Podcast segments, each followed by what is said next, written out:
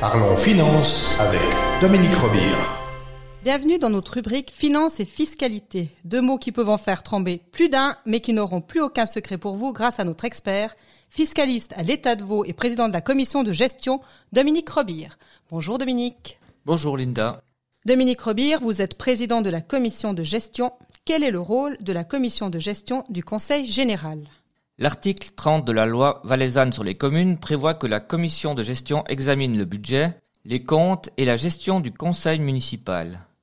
La COGEST contrôle notamment l'utilisation conforme des crédits budgétaires et les demandes de crédits supplémentaires. Cette commission fait rapport au Conseil général lors des assemblées délibérant sur le budget et les comptes et lors des demandes de crédits supplémentaires.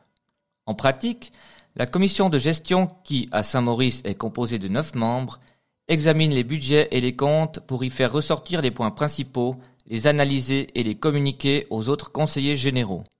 En effet, les comptes et budgets font état de près de 200 pages de chiffres et il n'est pas aisé de comprendre ces documents.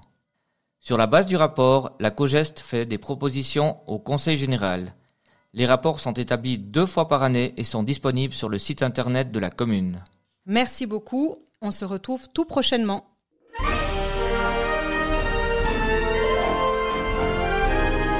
Parlons finance avec Dominique Robire.